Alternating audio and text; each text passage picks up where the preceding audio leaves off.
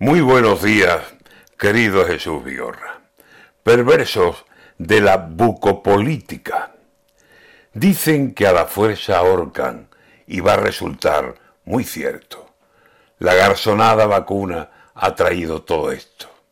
Eso de poner las miras en la madre del becerro y despreciar chuletones como si fuera veneno y después sin perder paso decir en el extranjero que las carnes españolas no son de carne, ejemplo, si hablan de ganadería intensiva, eso, eso ha traído cola, o rabo, y ubres, y pares de cuernos.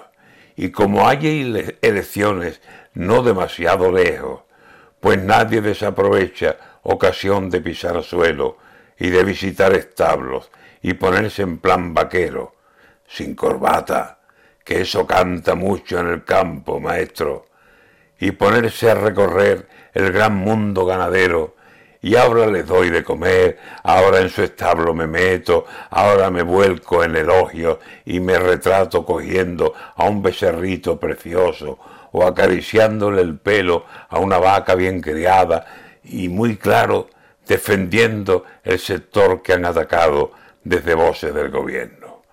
Lo único que nos faltaba es que dejen el cemento y se metan en el campo con bucólicos proyectos de hermosas ganaderías y entre las vacas viviendo.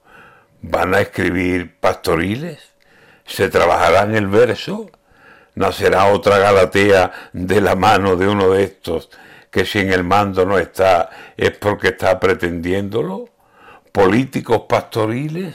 Políticos ganaderos que se entonen con dulzaina por los prados y arroyuelos? No me fío ni medio gramo del calentón ganadero. Y cada uno en su sitio, aquí tierra, allí cemento, y que pongan los redaños donde hace falta ponerlo.